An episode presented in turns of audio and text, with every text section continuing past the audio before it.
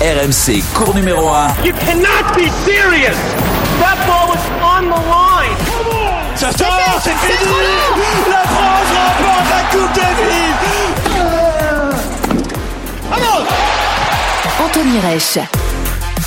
Bonjour à tous et bienvenue dans cours numéro 1, numéro spécial évidemment Coupe Davis, vous le savez, la phase finale a débuté euh, du côté de trois villes, Innsbruck, Madrid et Turin pour euh, connaître le nouveau champion du monde du tennis. On vous promet un épisode après chaque rencontre de l'équipe de France à retrouver évidemment sur toutes vos plateformes de téléchargement. Alors les Bleus, vous le savez, ont débuté cette phase finale à Innsbruck dans le groupe C par une victoire à l'arraché face à la République tchèque qu'on va débriefer rapidement et nous sommes chanceux, vous l'êtes aussi d'ailleurs, car le seul journaliste français présent sur place, eh bien, c'est himself, Eric Salio. Salut Eric Salut Anthony, salut à tous. Bon, t'es le roi de la logistique voyage, je crois. Hein Écoute, euh, on n'aime pas trop rentrer dans les détails, nous les journalistes, sur les, les, petits à côté, mais j'ai vécu un, un Munich euh, Innsbruck très particulier puisque vous savez que l'Autriche était en confinement et, et on n'avait pas imaginé qu'aux abords de la frontière c'était un, un boxon incroyable. Je me serais cru euh, au départ des vacances, c'est le,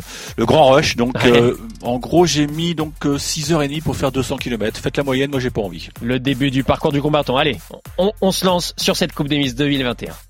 Please welcome Team France. You. Now come Ah Eric, Eric, Oh c'est l'hymne C'est notre l'hymne des Bleus. de l'équipe de France, tu te souviens? 2017, 2018 à Lille. Un stade plein, 26 000, 27 000 places, ça tremblait partout et là, ben, j'entends pas là, je n'entends rien. C'est c'est le vide, c'est le vide Aïe, sidéral aïe. et la Marseillaise. ça fait mal au on se lève, hein? On se lève, on se lève, allez, on se lève, on se lève. Et oui, et oui, vous le, vous le savez, hein, cette phase finale de, de Coupe Davis avec la réforme, le nouveau format qu'on a évidemment tant euh, critiqué sur cours numéro 1, eh bien, s'est lancé.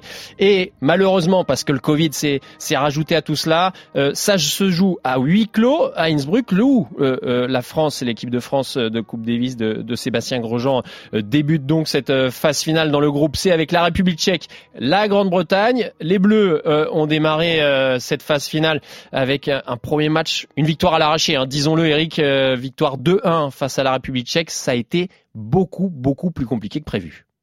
Oui, parce que d'abord, euh, le choix de Sébastien Grosjean, c'était de lancer deux joueurs expérimentés, deux joueurs qui avaient déjà vécu euh, la Coupe Davis. Donc Richard Gasquet en numéro 2, euh, opposé à un jeune tchèque, Thomas Makac.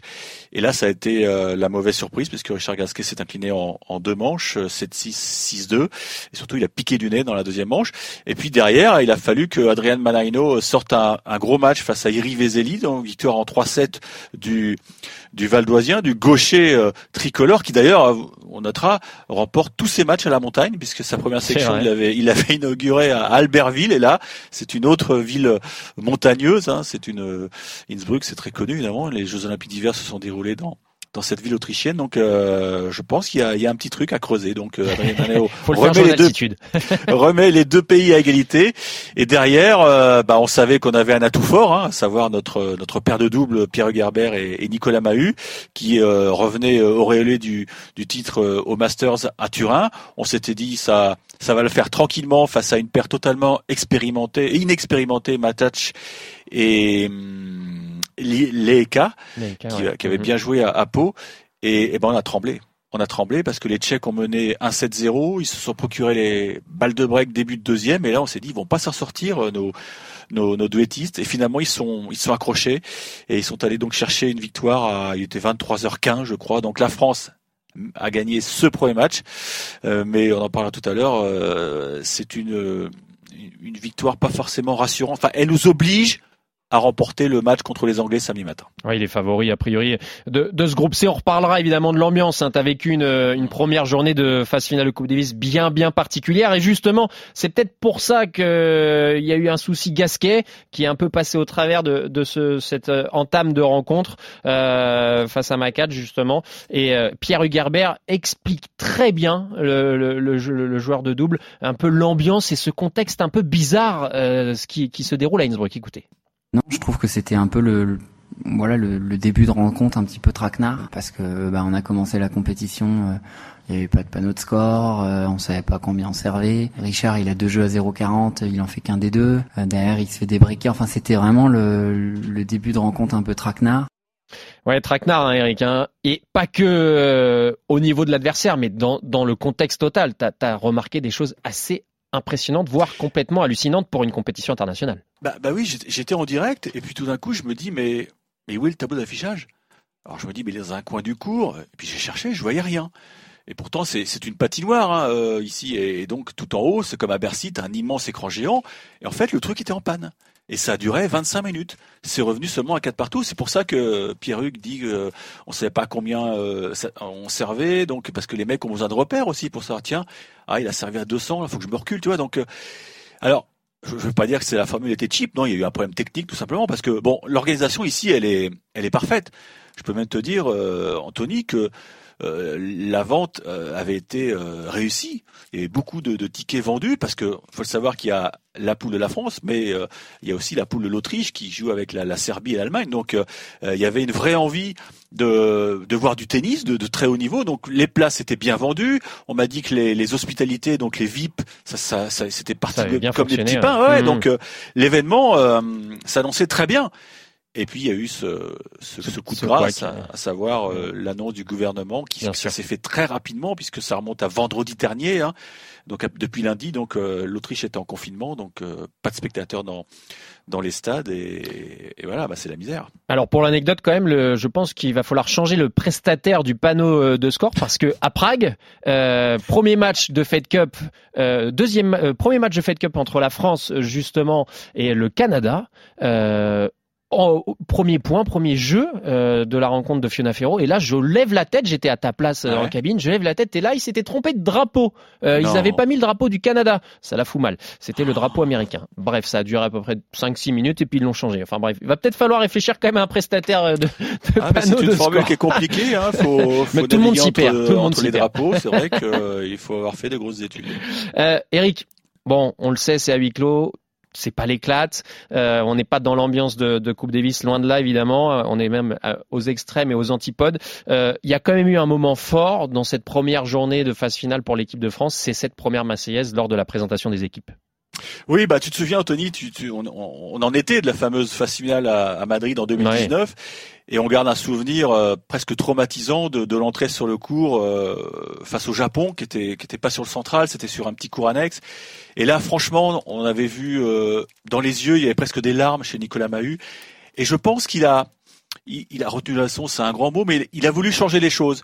Et un peu à l'image euh, du 15 de France qui, qui voulait défier les, le haka des All Blacks, eh bien, à partir du moment où les, les premières notes ont été euh, euh, entonnées, enfin entonnées c'est pas le terme, ont été lancées par la sono, eh bien, euh, les six joueurs donc présents euh, sur le cours, à savoir les, les cinq sélectionnés plus les capitaines, se sont retournés vers le staff. Alors il y a une quinzaine de personnes, et voilà, c'était c'était un moment entre eux parce que bon, ils savaient qu'il y aurait pas de personne de chanter à tue-tête, donc euh, il fallait créer quelque chose, Anthony, et, et je pense que ça a été euh, une bonne initiative de la part de Nico Mahus, et c'est lui qui était à l'origine de ça.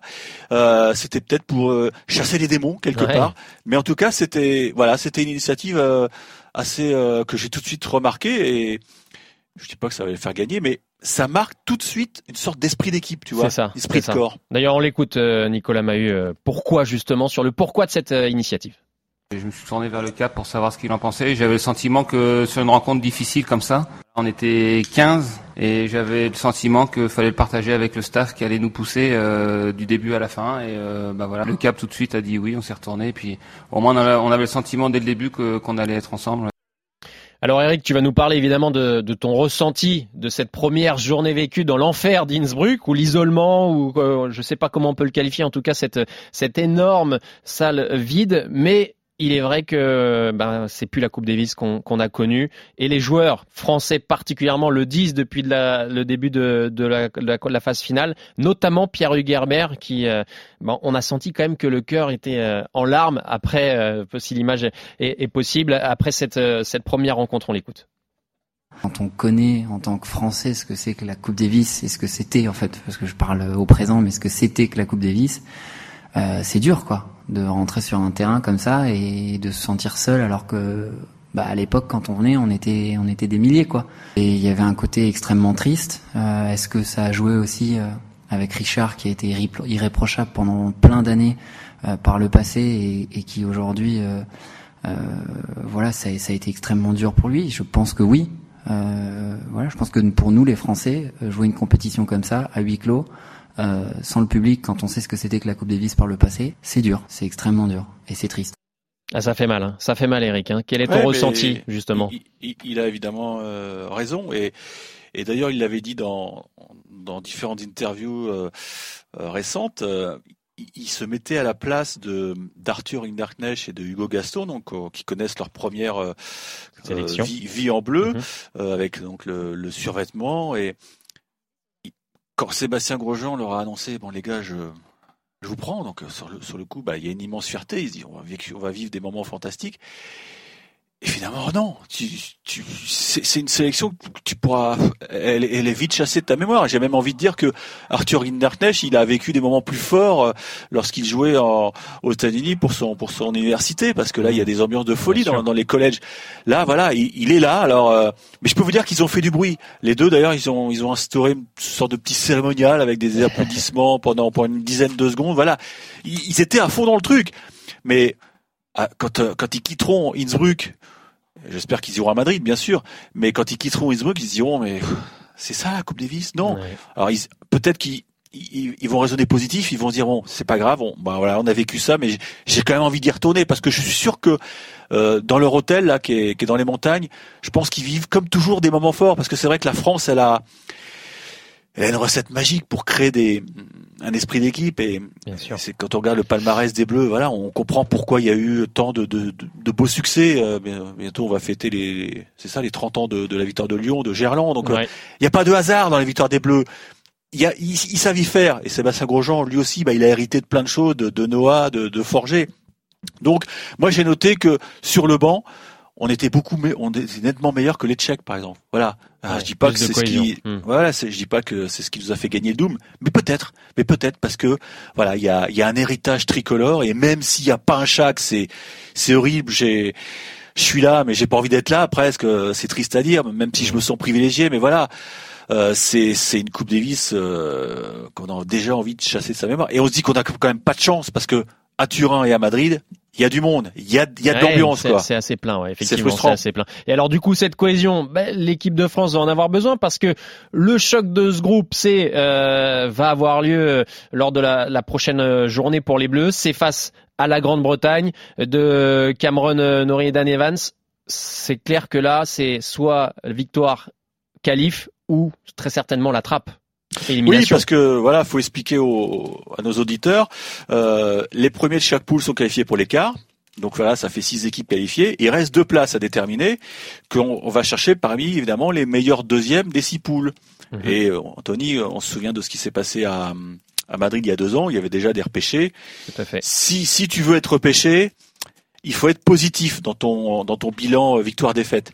Et donc là, dans le, le meilleur des cas, on va dire, les Français perdent 2-1 que- samedi matin contre les Anglais, ils se retrouvent à 3-3. 3-3, c'est c'est zéro. Donc voilà, mathématiquement, t'as t'as quasi, t'es quasiment éliminé quoi. Parce Ouais, que dans ouais, les autres groupes, il y aura compliqué. forcément des pays qui, qui basculeront positif avec une victoire et une défaite. Donc, euh, bah le, il faudra battre les Anglais, tout simplement, Anthony. Sinon, c'est c'est c'est terminé. L'aventure sera déjà terminée. Avec rapidement, évidemment, la première, a priori, d'Arthur Hinderknecht. Oui, parce que j'ai discuté avec Richard Gasquet un petit peu hier. euh, Bon, il, il est cramé, quoi. Et quand je lui ai dit, c'est marrant parce que il y avait l'écran de télé. Et je lui ai dit bon, euh, c'est pas fini en lui montrant la télé parce que Manarino était sur le coup. Il me dit oh, tu sais, pour moi, c'est fini. Donc là, voilà. Tu vois, il, il a presque donné la réponse. Ouais, Euh, il, il- il a compris. Il a compris que Sébastien Grosjean va le laisser sur la touche samedi matin. Donc, euh, on aura une nouvelle équipe de France avec en numéro un Arthur Rinderknecht puisque c'est le mieux classé. Hein. Tout à fait. Il jouera donc Cameron Norrie. 58e. mais le, le et c'est Adrien Meno qui ouvrira la rencontre, le numéro 2 français, face au numéro 2 britannique qui euh, normalement sera Dan Evans. Donc euh, on sait que Sans oublier leur paire de doubles aussi. Et ils ont hein. un bon double. Mais si on part du principe que Herbert Mahut remporte le double, on se dit, si on est optimiste, Anthony, il suffit de gagner un simple. Soyons optimistes, soyons optimistes. Mais oui. Et oui, il faut gagner un des deux matchs, un des deux matchs, et Voilà. la France euh, continuera sa route, en tout cas dans cette phase finale. Tu le disais, Eric, il y a du public dans les autres sites. On le rappelle, trois villes pour cette phase de poule de phase finale euh, Innsbruck où tu es euh, physiquement, Madrid et Turin. Effectivement, les, les- les salles sont plutôt remplies à Madrid et Turin, même si euh, l'ambiance n'est pas aussi électrique que que on pourrait le souhaiter. Et un premier coup de tonnerre dans cette phase finale, Eric, c'est le, le- test positif au Covid 19 de joueur espagnol Carlos Alcaraz qui a dû donc être retiré de l'équipe. Ouais, là, c'est c'est un vrai coup dur parce que bah, Alcaraz, il, il, il devait être titularisé forcément. Vous en doutez après après sa saison et en plus il avait il, a- il avait très envie de de jouer devant son public et alors faut savoir que ici on est extrêmement contrôlé. Moi, j'ai j'ai passé mon test ce matin là euh, euh, nasal. PCR, ouais. Mhm. Ouais. Et, et ce qui est terrible pour Alcaraz, c'est que il a passé un premier test PCR samedi, donc quand il a découvert euh, le site et avec ses copains, qui était absolument négatif. Après, ils ont des tests euh, antigéniques Mhm. réguliers. Tout allait bien. Et hier, patatras, donc test positif. Donc la, la règle est très stricte et très claire. Il est sorti de l'équipe. Et euh, alors il faut savoir, et là peut-être que les, les gens ne le savaient pas, euh, chaque capitaine a, normalement donne une liste, enfin donne un sixième joueur euh, sur sa liste. C'est Mhm. une sorte de joker médical. C'est ça. Et donc c'est un joueur qui est susceptible d'intégrer l'équipe en cas de Covid. Et donc voilà pourquoi euh, le capitaine espagnol a pu euh, récupérer à la dernière seconde euh, Pedro Martinez. Qui Et- jouait en et interclub. qui joue en interclub avec le TCBB. C'est terrible pour le TCBB qui va devoir se passer de son joueur. J'espère qu'il, va dédommager le, le club boulonnais. Et, et voilà pourquoi, peut-être les gens s'interrogeaient, voilà pourquoi euh, Hugo Gaston euh, va aller au bout de l'aventure. Oui. Parce que c'est le joker médical, c'est la raison de sa présence ici à, à Innsbruck et ce sera la raison de sa présence, on le souhaite, à, à Madrid. Euh, Hugo Gaston, quoi qu'il arrive, ira au bout. Et bah tant pis pour le Stade Toulousain, puisqu'on parle des interclubs, qui pourra pas jouer les interclubs avec le Stade Toulousain. Mais voilà, c'est le règlement, c'est la, c'est vrai que l'ITF a, a pas voulu trop pénaliser les pays. Ils ont dit bon, écoutez, ça peut arriver, un test positif, ça malheureusement ça peut arriver. Donc euh, gardez-vous un joker et donc euh, Hugo Gaston, bah, il est, il est à fond dans le truc et il va aller jusqu'au bout. Avant de conclure ce, numéro spécial de cours numéro 1 dédié à la, à la Coupe Eric, je voulais qu'on s'arrête euh, un dernier instant sur euh, bah, les, phrases dites ces derniers jours depuis que les équipes sont arrivées dans les différentes villes. On sent que les capitaines et certains joueurs, surtout les capitaines, sont vraiment euh, en opposition à, cette, euh, à ce nouveau format. Et puis, clairement, la, la- la rumeur de ce contrat pharaonique de 5 ans avec Abu Dhabi pour euh, qui pourrait accueillir après Madrid euh, la phase finale euh, bah, fait causer. hein. Oui, évidemment, elle fait causer. Donc, c'est le, le quotidien anglais The Telegraph et je connais bien le journaliste Simon Griggs. Il a, il a souvent de bonnes infos, donc il a pas dû se tromper. Euh, en principe, Abu Dhabi, euh, enfin Piqué a, a vendu le truc euh, à Abu Dhabi. Alors, on connaît pas un peu, le, on connaît pas vraiment le format, mais on peut peut-être imaginer un truc qui peut rassurer nos auditeurs, à savoir, euh, allez, on va dire que Abu Dhabi accueillerait un Final Four, tu vois. Ouais. Ça voudrait dire que au mois de mars prochain, tu as les les qualifiers, c'est-à-dire que tu détermines les les, les les 12 ou 13 équipes qui vont intégrer le, le groupe mondial, plus les deux finalistes de cette édition, plus une wildcard, et voilà, tu arrives à 16. Ouais. Et à ce moment-là, tu pourrais, pourquoi pas, si le calendrier le permet, hein, Anthony, Mm. au mois de septembre, tu as des dates quand même, Bah oui, oui, bien sûr. notamment pendant la Un Lever créneau. Cup. Eh oui. Hein tu as un créneau. Et ben tu l'utiliserais pour organiser des, Qui était le créneau habituel des demi-finales. Absolument, qui était le créneau habituel. Et tu pourrais l'utiliser pour organiser des, hum, bah, Une sorte de qualification. voilà, des, des, des éliminatoires dans sous la forme de ce qu'on vit actuellement. C'est-à-dire que tu prendrais trois, peut-être trois villes, Mhm. trois villes à fort Potentiel. potentiel, à fort aussi euh, Attractivité euh, tennis. Voilà, des équipes qui, voilà, qui, qui respirent la Coupe Davis Bien sûr. pour que tu puisses assurer le succès populaire. Donc tu pourrais, pourquoi pas la France, hein, t'organiserais euh, trois euh, ou quatre euh, éliminatoires qui débouchent sur quatre qualifiés et tu as ton Final Four. Alors voilà, c'est moins pire que prévu peut-être, mais c'est c'est peut-être ce qui est dans les tuyaux. Mais en tout cas, c'est dans les tuyaux Et il y en a un qui a hurlé, euh, Ah oui, Anthony.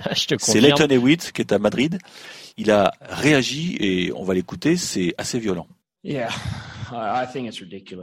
Ouais, je pense que c'est ridicule. Ce n'est pas ça la Coupe Davis. J'avais un peu ouvert ma bouche ces trois dernières années. Ici, à Madrid, même si le stade est superbe, ce n'est pas une foule massive. Ça ne ressemble pas aux ambiances de Coupe Davis.